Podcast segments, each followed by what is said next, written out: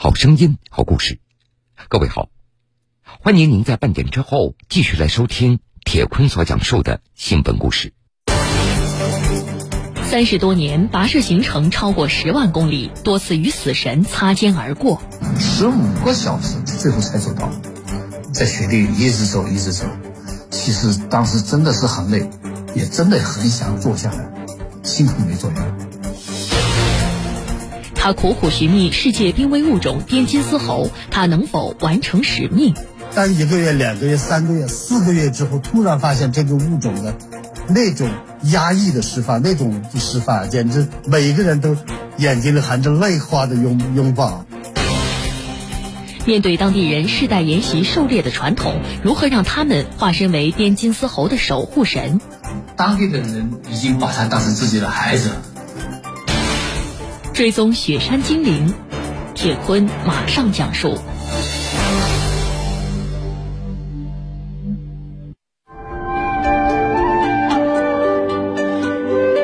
被称为雪山精灵的滇金丝猴，生活在中国滇藏交界处雪山峻岭之巅的高寒森林中，是世界上栖息海拔最高的非人灵长类动物。十九世纪末，由法国动物学家米尔恩·爱德华正式命名，并进行较为完整的科学描述。而后的将近七十年里，滇金丝猴在世间杳无音讯，许多人都以为它们已经消亡。尽管二十世纪七十年代，滇金丝猴就被列为国家一类保护动物，但是科学家们仍然对它知之甚少。一九八三年。中国建立了第一个滇金丝猴保护区——云南白马雪山国家级自然保护区，从而拉开了对这个珍稀濒危动物保护行动的序幕。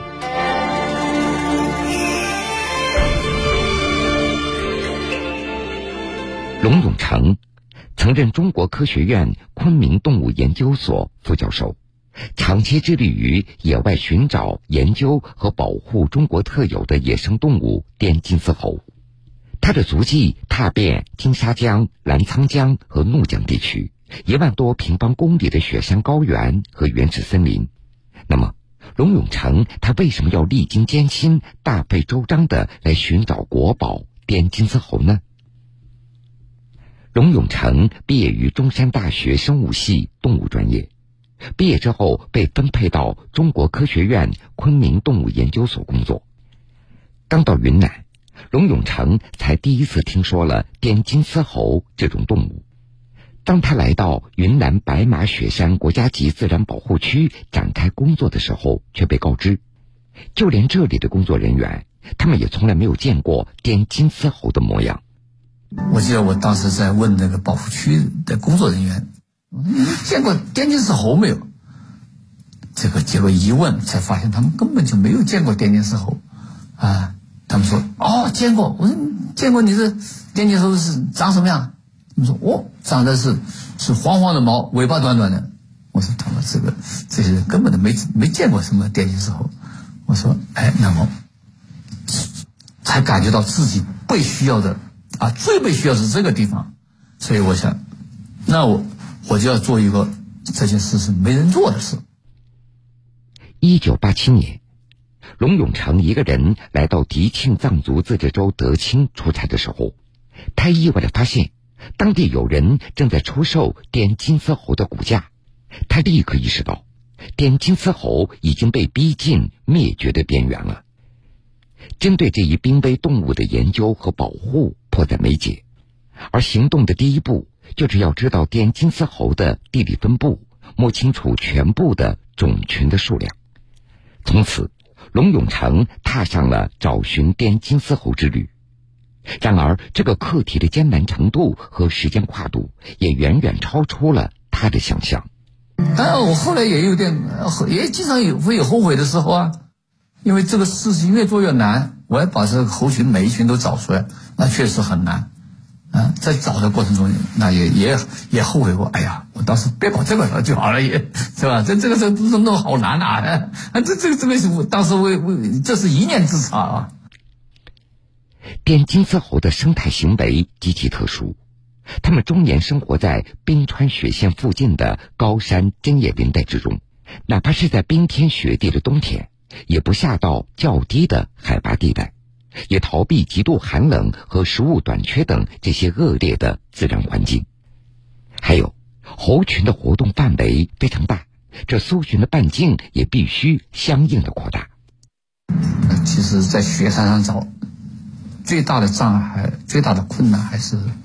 呃，雪，因为山本来很陡，啊，陡峭的话呢，如果下了雪以后，你就看不清地形，啊，有时候会被雪遮挡住，因为这个雪啊，它风会吹，有有些地方就会有大量的雪会堆积在某一个地方，它就造成那个很深，所以在这个当那个大雪下来的时候啊，哎，就是怕一下子这个。突然掉到那个比人还深的这个雪里面。为了搜寻滇金丝猴，龙永成和他的同伴多次与死神擦肩而过。在山林间跋涉的过程中，有一天，龙永成和向导清晨时分就从前夜晚借宿的村庄出发了，预计七个小时就可以返回到营地。然而，突如其来的大雪却严重影响了他们的行进速度。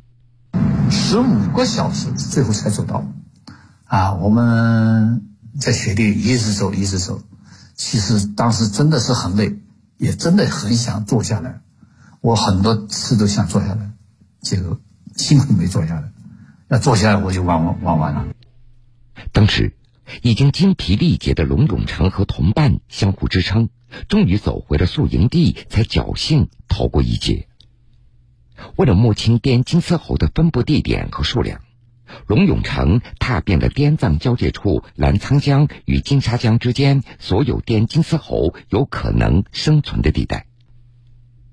一九八九年的春天，龙永成在老君山漫天的大雪当中足足待了整整三十天，他才与日思夜盼的滇金丝猴相遇了。八九年的有一天，好像。我正好是找到了猴群，就在这个猴群，在一棵树下面，我看见猴子都跑了，还剩下三只猴子在一个树上面，只剩下最后的三只。那三只猴子以为我们它这爬着不动，就就我就不在了，以为我没发现它，结果我就一直就睡在那地方，一直在看它，啊，但是看也看不见它啊。我知道我知道它这个这棵树上，因为我就在那一棵树下，这一棵树下，然后。最后，它隔了几个小时，两个小时以后，啊，他才从那个地方扒开那个树枝来看我，看看我还在不在，哎，但是我还是来不及拍他，因为两个小时我不可能永远这个镜头抬抬抬抬不了两个小时啊，啊，那但这样后来我他就，然后就是一只猴子，啪啪啪，我看看清楚他的跳的个点。从这这一只跳到那一只，跳到那一只，然后跳过去，然后我就想，你这个是这样，那后面的是这样，然后又看到第二次也还是这样，哦，我就对着那个地方，我就照它第三次，结果第三次最后我的快门一按下去还是慢了，最后看还是照了个白屁股，但那个还没有用，那照片你你就是一个白屁股，你谁知道那是猴子还是不是猴子？所以以前呢，你因为没有照片，人家就说你这个不像嘛，所以。人们就是从来就认为你是没有没有真正看到，其实我们在野外看还是经常看见，看见的话呢，但没有证据说我看到了。这个真正的第一张照片还是九二年才啊才拍到的，九二年的这个是在六月份吧。一九九二年六月四号，龙永成拍摄到了中国第一张滇金丝猴的野外的照片。为了拍到这张照片。龙永成已经在雪域高原和深山密林里苦苦追踪了好几年，总行程数万公里。我是大概是在四千九百米那个高度拍的，然后后来他们还放了一个垭口，那个垭口有五千一百米的垭口，啊，那么高的山垭口他都能能跨越，说明我觉得他呃雪山精灵当之无愧啊，他在那么高的地方啊。他能够如履平地，上面他根本就就不在乎。我记得那一天，那年也是肖林的第一次看到猴子。肖林是一九八三年参加工作，啊，到了九二年的时候，他也是第一次才在野外真正看到猴子。龙永成所说的肖林是他的助手，云南白马雪山国家级自然保护区德清分局原局长。肖林还记得，当时自己发现滇金丝猴时的那种兴奋的心情。那种心情啊，我我们怎么说呢？现在我都说都说不了那种激动啊，因为你你本身你的工作就是寻找滇金丝猴，要做围绕滇金丝猴的事情，但是你在山上根本就找不到这个物种。但一个月、两个月、三个月、四个月之后，突然发现这个物种的那种压抑的释放，那种释放，简直每一个人都眼睛里含着泪花的拥拥抱。龙永成和他的团队成员最终将所有分布在云南和西藏的大约一千五百只滇金丝猴几乎全部都找了出来，并将研究成果整理成学术论文来发表，在学界产生了重大影响。此后，龙永成和他的团队所绘制的滇金丝猴自然种群分布图和科研数据越来越完善。受到了国内外科研机构的广泛的采纳，协助滇金丝猴保护区制定出了一套完善的保护机制。二零一八年底，他们结束了第三次滇金丝猴全境监测项目，对滇金丝猴进行户口普查，结果显示，与三十年前相比，整个种群数量已经增长了一倍多。云南白马雪山国家级自然保护区的滇金丝猴的数量接近两千五百只，占滇金丝猴总数的百分之七十。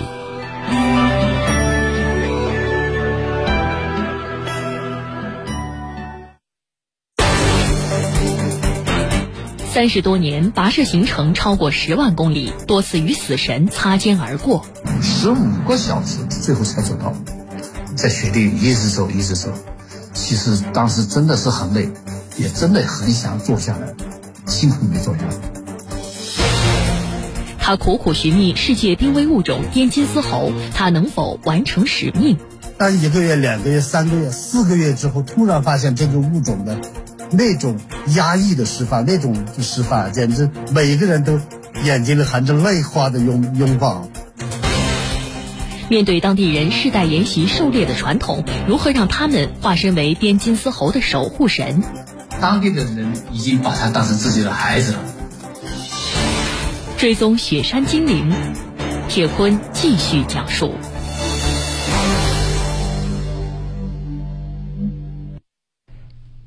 云南省迪庆藏族自治州维西傈僳族自治县塔城镇响古庆。青的意思就是树木丛生的山谷。当龙永成在这里开展滇金丝猴保护工作的时候，却遇到了一个十分艰巨的挑战。因为当地人世代沿袭狩猎的传统，所以在这里实施野生动物保护行动非常困难。空洞说教在实践当中经常显得苍白无力。那么，龙永成究竟该如何解决守护雪山精灵与当地人谋生手段之间的这个尖锐的矛盾呢？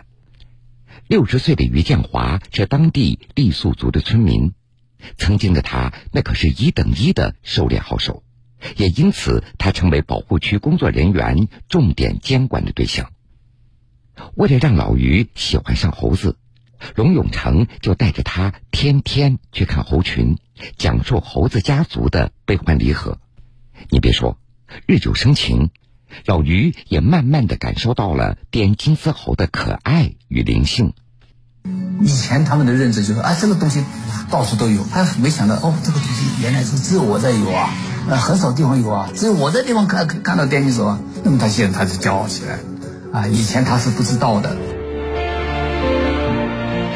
几个月以后，由于滇金丝猴逐渐熟悉并且信任老于，龙永成就和保护区的工作人员一起谋划，共同努力，让七个猴子家庭脱离了维西傈僳族自治县的野生大猴群，特地留在了雪线之下的响谷庆，成为便于科研人员研究和大众近距离观赏的一个内猴猴群。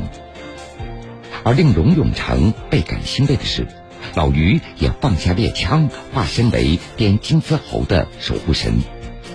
而与他经历同样转变的当地人还有很多很多，对他们来说，成为护猴队队员不仅是一份维持生计的新工作，也有一份保护国宝的自豪感和荣誉感。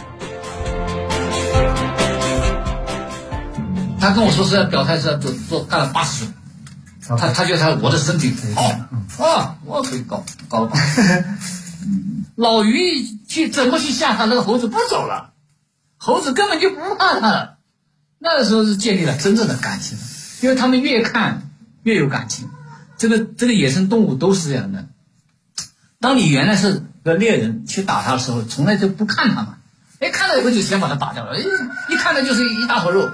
所以我觉得当地的人已经把它当成自己的孩子了，那电金丝保事业才有希望。多年来。护猴队员们在无比陡峭的雪山森林里跋涉几十万公里，克服了世人难以想象的艰辛，终于全面掌握了猴群的基本生活规律，真正实现了对他们的全面保护与管理，搭建起滇金丝猴的科普研究平台，在中国乃至世界范围大大提升了滇金丝猴的知名度，激发了公众保护滇金丝猴的积极性。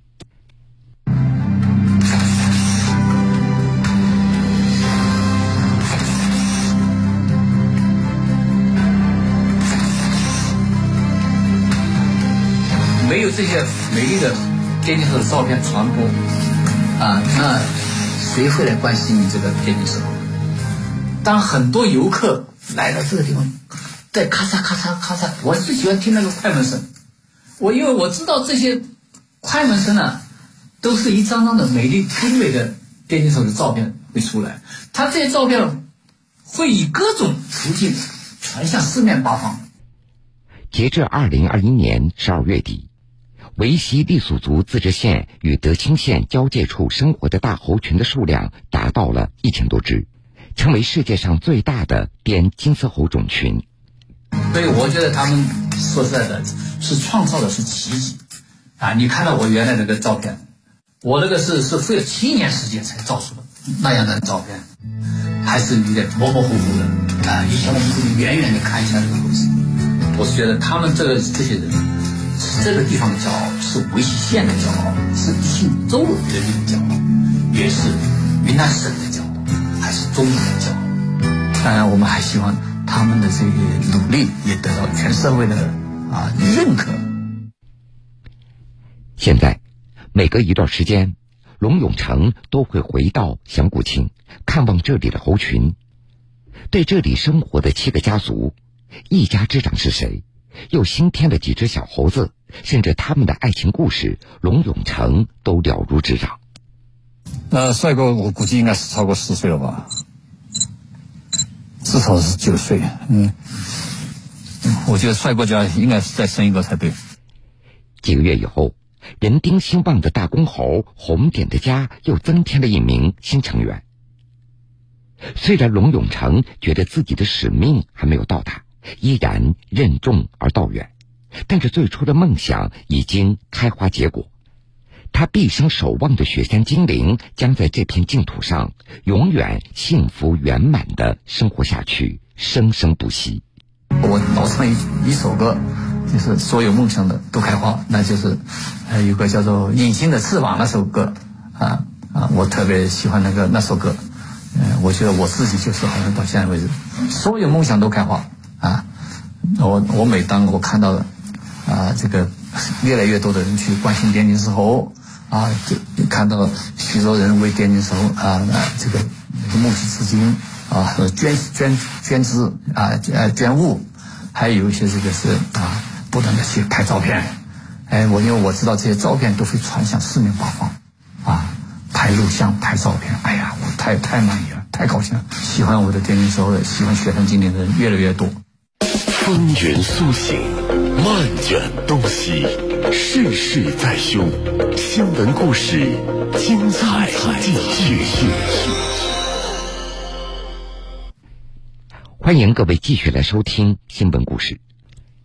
正值深秋，这正是候鸟南迁过冬的季节。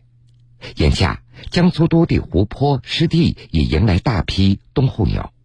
良好的生态环境让它们在江苏大地繁衍和生息，也上演着候鸟翩跹、秋景如画的美好景象。那好，下面我们就跟随江苏台记者到江苏各地瞧一瞧、看一看。连云港海州区北部，蔷薇河与东站引河环绕，造就了月牙状的月牙岛。深秋时节，成群结队的候鸟已经抵达，或迎风翱翔，或觅食嬉戏，给秋日月牙岛增添了一份生机。据了解，自2019年环境整治以来，月牙岛生态环境持续改善。目前，月牙岛种植乔灌木两万余株，花灌木3.5万株，水生植物近5万株，每年都会吸引黑水鸡、斑嘴鸭、白眉鸭、大白鹭、红嘴鸥等鸟类繁衍栖息。